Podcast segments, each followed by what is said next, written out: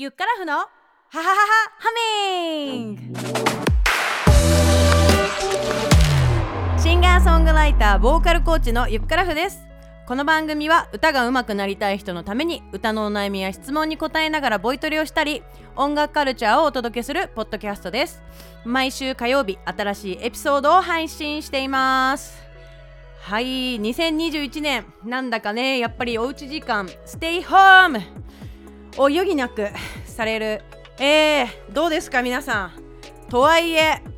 心配してても仕方がない。ワクワクしていきましょう。もうねみんな直接会えないことはねとても寂しいんですけれどもね。なんて言ったってこう一人一人が自分と向き合って考える時間が増えたりあとはですねまあ外野の雑音と言いますでしょうか。やっぱり情報の波が最近私たちには押し寄せていますからね、えー、そういったものに踊らされる。踊らされず。考える時間がこう増えるんじゃないかな。そんな風に思っています。そしてねなんだかんだこの番組を聞いてくれてる皆さんあなた方一人はですね あなた方一人って誰？あなたあなた方一人？やばいね。誰だよ。えー、なんだかんだこの番組を聞いてくれてる方は歌が上手くなりたい人自分の声に自信を持ちたい人たくさんの人の前で歌いたい人、まあ、いろんな方がいると思います、えー、この番組を聞いてたですねもうあなたの夢が全て叶っちゃいますからね。2021年もゆっからふがあなたの夢全力で応援しますので番組楽しんでいってもらえたら嬉しいです。イエーイ今回24回目の配信はラブソングの代表曲であります。スーパーフライさんの愛を込めて花束を。この曲ですね。この曲の歌い方 Tips を紹介したいと思います。ね年末の紅白歌合戦でもねオーケストラバックに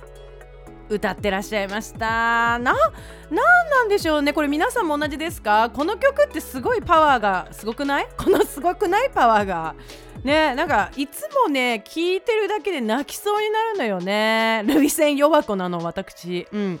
なんですけれどもこれさ結婚式とかでもさよくこう歌われる曲かなと思っているんですけれどもこう新婦が新郎に例えば歌のプレゼントしたりとかそういうことやったら可愛いなと思うしあとは結婚する友達へ向けてのプレゼントにもいいのかなと思ってて、まあ、今さこう結婚式をあげるあげる友達がいてもさ結構参列するのって難しかったりするじゃない？だからなんかビデオで撮ってそれをプレゼントするっていうのにも使えそうだからなんかいろいろ歌えたら用途が広がるかなと思って。なので今日は用意してみました。そして後半のカルチャーコーナーは今回取り上げたスーパーフライさんのバンド名の由来になったというカーティス・メイフィールドの楽曲「スーパーフライ」をもとに音楽の楽しみ方を紹介します。それでは今回も始めましょう。みんなでせーのゆっからふの。ははははハミングはいということで今回はスーパーフライさんの「愛を込めて花束を」を元にボイトレしたいと思います。この曲2008年2月27日スーパーフライ4枚目のシングル。えー、メンバーでギター担当のタバコ一さんが16歳の時に作詞作曲したものだそうです。CD 化するにあたりボーカルの越智志保さん自身が自らの言葉で歌いたいという意思から歌詞を一部書き直してリリースされたそうです。で越智さんは女性から花束を渡す時の気持ちを実感するために自ら恋人へ小さなブーケを送り歌詞の制作やレコンディングに挑んだそうです。by Wikipedia でございます。はい。ということで確かに花束っつうのは基本男子から女子に送るものだわね。そうだね。だから女子が男子に花束を送ることっていうのはないいい機会は少ないですけれども。まあそういう意味で男性目線女性目線どっちともいける曲なんだなと思って今回調べてみて深まりました。はい。だから男子が歌う場合はオクターブ下げて歌うのもありなのかなと思いました。えー、そして女性の場合はねやっぱりちょっとこうボーカルえー、越智さんの歌唱力いや力強いよね彼女パワフルエネルギッシュで。だから私にできるかなって思う人かなり多いと思いますし 私も本当にそう思います。そんなあなたをレスキュー、えー、今回はこの曲をうまく歌うコツをね3つに絞ってお伝えしたいと思います。はいまずこの曲音域は、えー、下のソから高いファのシャープまで使いますっていうことを覚えておいてください。で今回ねこの曲で私が特に好きな、えー、歌詞が出てくる2番の B メロからちょっとやりたいと思います。あのブレスの位置息継ぎの場所をちょっと気にしていただくといいかなと思っていてサビに向かってこう B メロからだんだん盛り上がっていくというところがありますのでちょっと息を大事にですね、えー、使っていただきたい。こんな感じですね。えっ、ー、と鼻から吸いますね息は。私は泣くのが得意ですって。最初から慰めを当てにしてたわ。吸って。何度も間違った道。吸って。選び続けて捨て正しくここへ戻ってきたの。捨て巡り巡る時を越していつもあなたのところへとしてこの心前戻ってゆくして無理に描く理想より捨て笑い合える今日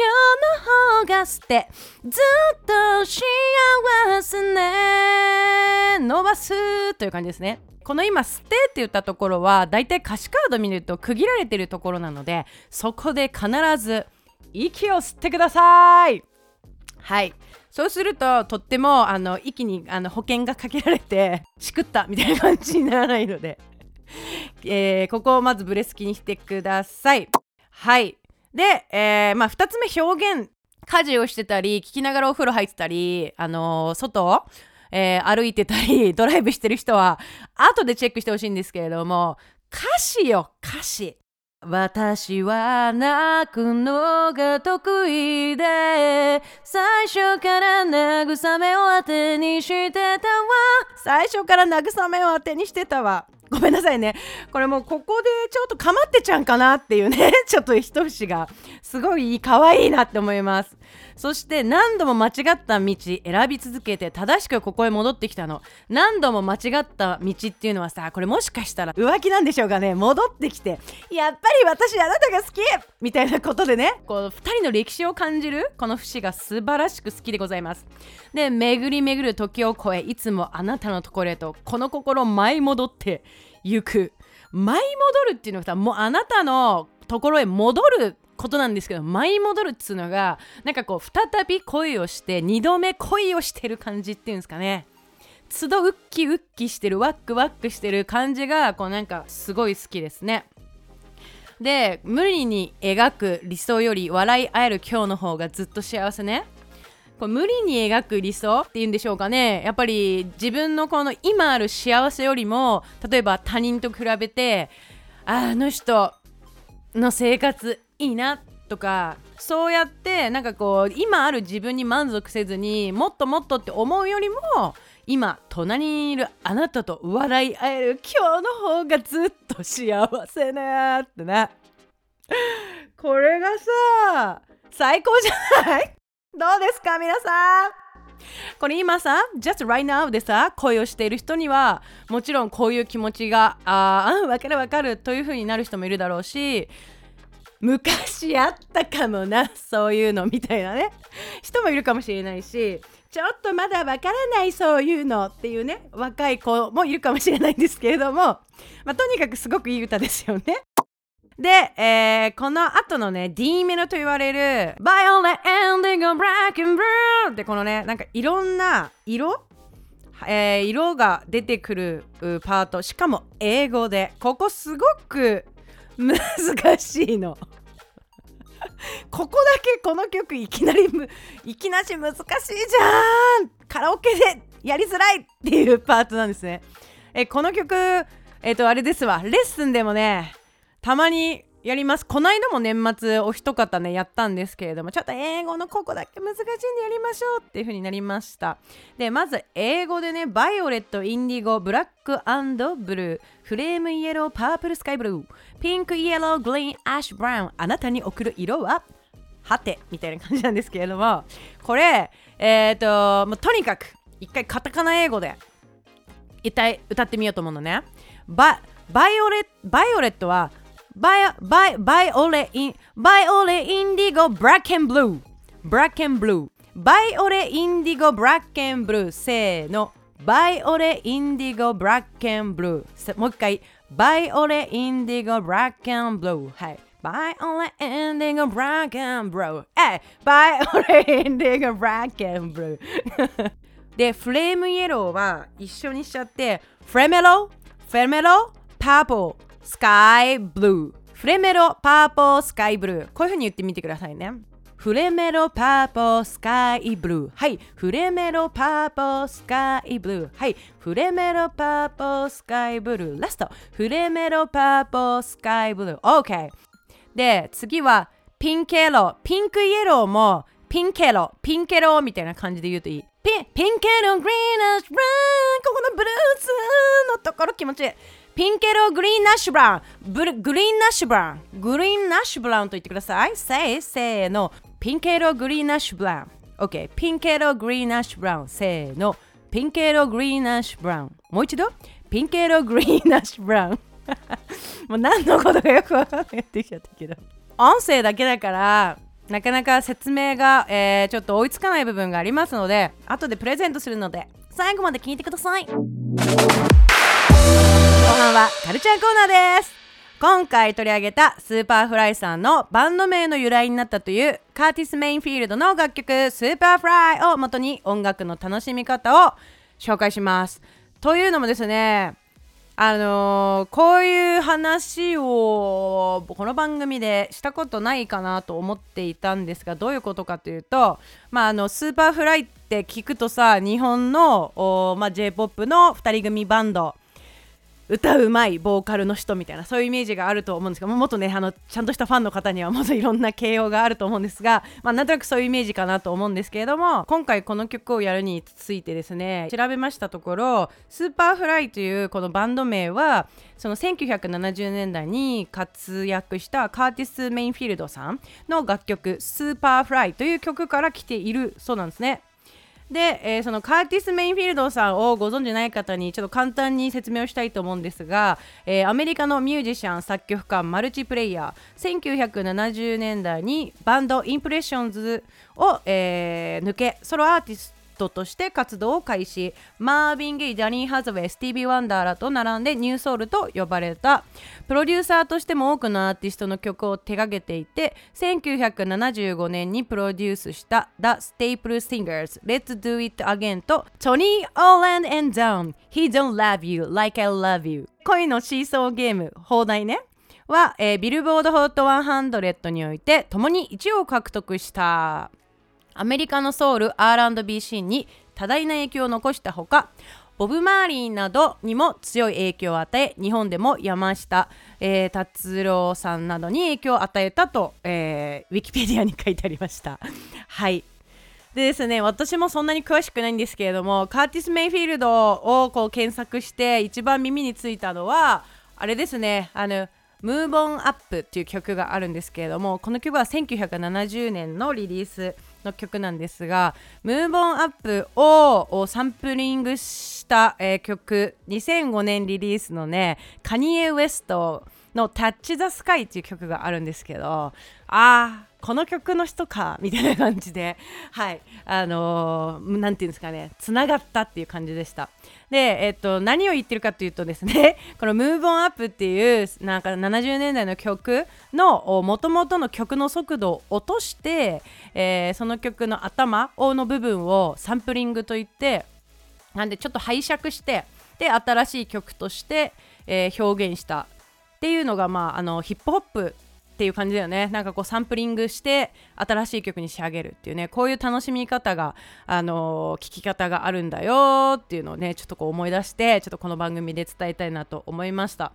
でこういう話をしたらですねキリがないですしね私の周りにはあのすごい素晴らしい DJ がたくさんいるので いやもっと喋らせてとか、そういう方がいるんだろうなと思いながらいつかねあのそういう話も聞き、あのー、してもらう回があってもいいのかななんて思っています。でなんでこういう話をねこの番組に盛り込もうと思ったかというとなんか私二十歳くらいの時にビクターエンターテインメントのレーベルから、まあ、デビューしてたんだけどその時の A&R、えー、A&R っていうのは CD を作る時のあのディレクターさんなんだけど、えー、その方にあのたくさん音楽聴きなさいってというふうにね言われてあの いつもね毎月1万円をお小遣いにもらいましてでなんか好きな CD とか DVD 買って見なさい聞きなさいっていうのをすごい勧められてきました。でその時はヒップホップやってる友達もたくさん周りにいたのでなんか今思うとその環境に入れたことが今の自分にすごいあのつながっていて音楽人生が豊かになったなというふうに思っているのであの紹介したかったんです。でなんか歌のレッスンをねしてるとねこう教える立場になるとあのー、最近の曲はね詳しくても昔の曲にフォーカスする曲機械？曲？昔の曲にフォーカスする機会がなくてどういう風に音楽を聴いたらいいのかあのよくまだわからないっていう子も多いなって思うしあの年齢関係なくそれはすごい思います。なのでこの番組を通して、えー、こういうことも紹介していけたらなと思ったので今日は紹介しました。はい。で今日紹介したあの曲含めてあのこの番組ゆっからふのハハハハハミングの Spotify プレイリストを作ったので、えー、そちらもぜひ合わせてチェックしてください。詳細は番組の最後にお伝えします。はいということで24回目の配信いかがでしたでしょうか？愛を込めて花束をの Tips メモと番組プレイリストの受け取り方法は私の LINE 公式でお友達登録してください。番組説明欄にリンクを貼っておくのでそこから友達になってください。そして LINE のメニュー画面の入力欄に、えー、花束と漢字で入力していただくと今日のそのボイトレの Tips が書かれたメモが送られてくるのでぜひゲットして参考にしてみてください。そしてプレイリストはメニュー画面タップしてゲットできるので、えー、ぜひ見てみてください。そして最後、一つお知らせなんですけれども、Japan Podcast Award 2020ということで、あのポッドキャストのですね、賞レースが今、えー、今というか今年？3月に開催されるんだけど、そのリスナーズ投票を今受付中で投票をお願いしております。1人1票、あの好きなポッドキャスト番組をですね、こう、何、投票するみたいなやつがあるんだけど、それのね、やつにゆっからふのハハハハハミングをみんなにね、投票してもらいたいんです。はい。なので、その詳細は、えー、また番組説明欄に投票ページと、あと投票、ほうほう 投票、ほうほうのリンクを貼っておくので、そこからチェックしてください。ということで最後に今日のエピソードが面白いと思ったら番組サブスクリプション登録をしてください。サブスク登録をすると毎週火曜日に自動的にスマホにダウンロードされて好きな時間隙間時間に聞けます。朝散歩家事の合間や寝る前にぜひ聞いてください。えー、また iPhone ユーザーの方は番組の感想を Apple のポッドキャストへレビュー投稿してください。星5つの高評価も忘れずに。ということでゆっからふのハハハハミング。次回もお楽しみに。バイバーイ。